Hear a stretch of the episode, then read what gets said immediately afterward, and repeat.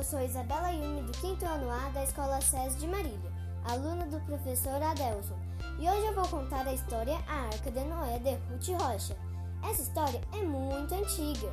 Eu li num grande livro do papai, que se chama Bíblia. É a história de um homem chamado Noé.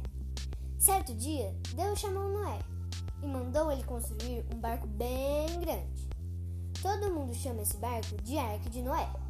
Deus mandou ele colocar dentro do barco dois bichos de cada qualidade: um leão e uma leoa, um macaco e uma macaca, um caititu e uma caititua.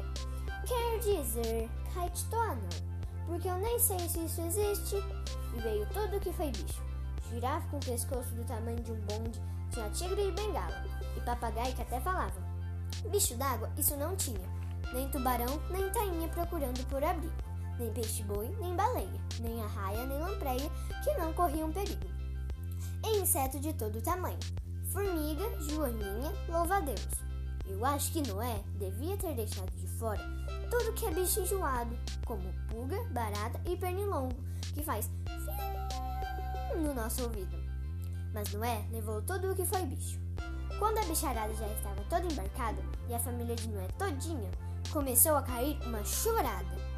Mas não era uma chuvarada dessa cai agora. Você já viu uma cachoeira? Pois era igualzinho a uma cachoeira caindo que não acabava mais.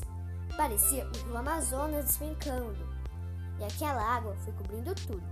Só o barco que continuou flutuando em cima da água. Mesmo depois da tempestade, ficou tudo coberto de água. Todo mundo estava cansado de ficar dentro da arca, sem poder sair. Os bichos começaram a brincar. O gato e o rato começaram a brigar nesse tempo e ainda não fizeram as pazes.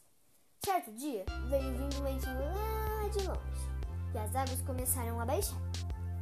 Noé teve uma ideia.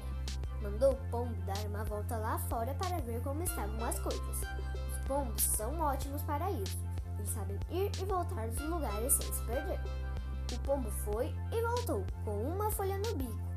E Noé ficou sabendo que as terras já começaram a aparecer e as águas foram baixando. Noé pousou a arca sobre um monte e todos saíram do barco contentes e todos se abraçaram e cantaram. Deus colocou no céu um lindo arco colorido, todo de listras. E esse arco queria dizer que Deus era amigo dos homens e que nunca mais ia chover assim na terra.